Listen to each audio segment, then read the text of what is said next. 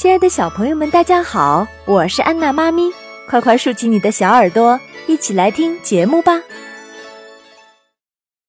第十七集，通天河降金鱼精。这天，师徒四人来到了通天河边，河边有块石碑，碑上写着：“经过八百里，亘古少行人。”看来一时过不去河了，他们准备先找个地方歇一夜。师徒四人来到了陈家庄，庄主陈清见到悟空、八戒，以为来了妖精。唐僧忙说：“他们是降妖除魔的好手呢。”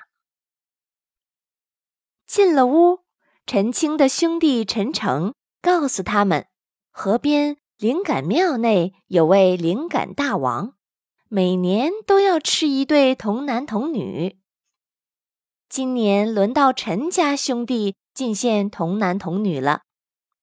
悟空说：“这不用愁，自己变成了陈清的儿子陈官宝，让八戒变成了陈诚的女儿一秤金。”悟空让他们把自己和八戒当成童男童女送去。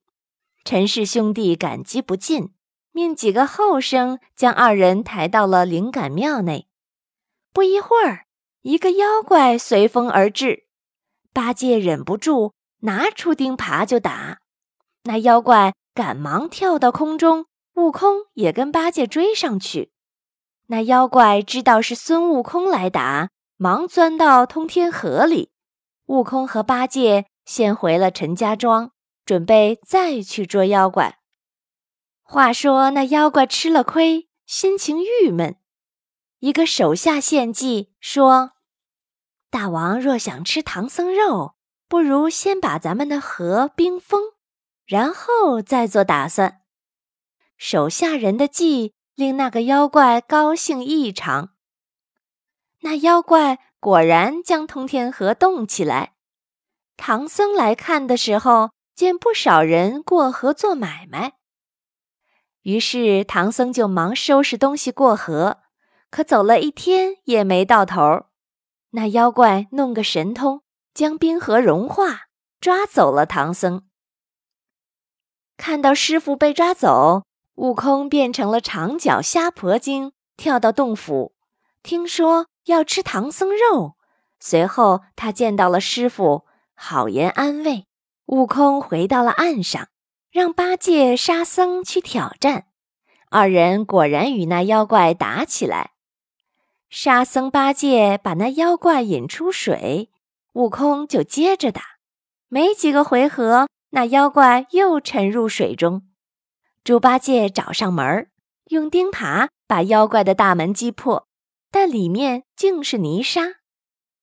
悟空得知后。便到珞珈山寻找观音菩萨。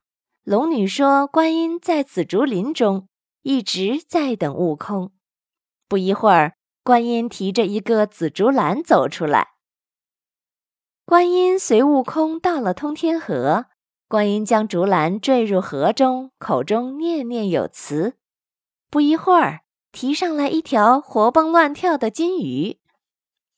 原来这金鱼就是观音莲花池里的金鱼，趁涨潮的时候游到这里成精作怪。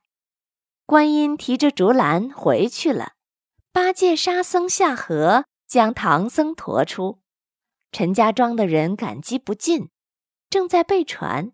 这个时候，从河中钻出一只老鳖，他说：“我愿送你们师徒过去。”于是他们过了河，老鳖请唐僧到西天时问问佛祖：老鳖何时能够脱掉笨壳，修成人形呢？唐僧满口答应，继续前行。欢迎下载喜马拉雅手机客户端，添加安娜妈咪教育公益电台加微账号收听节目。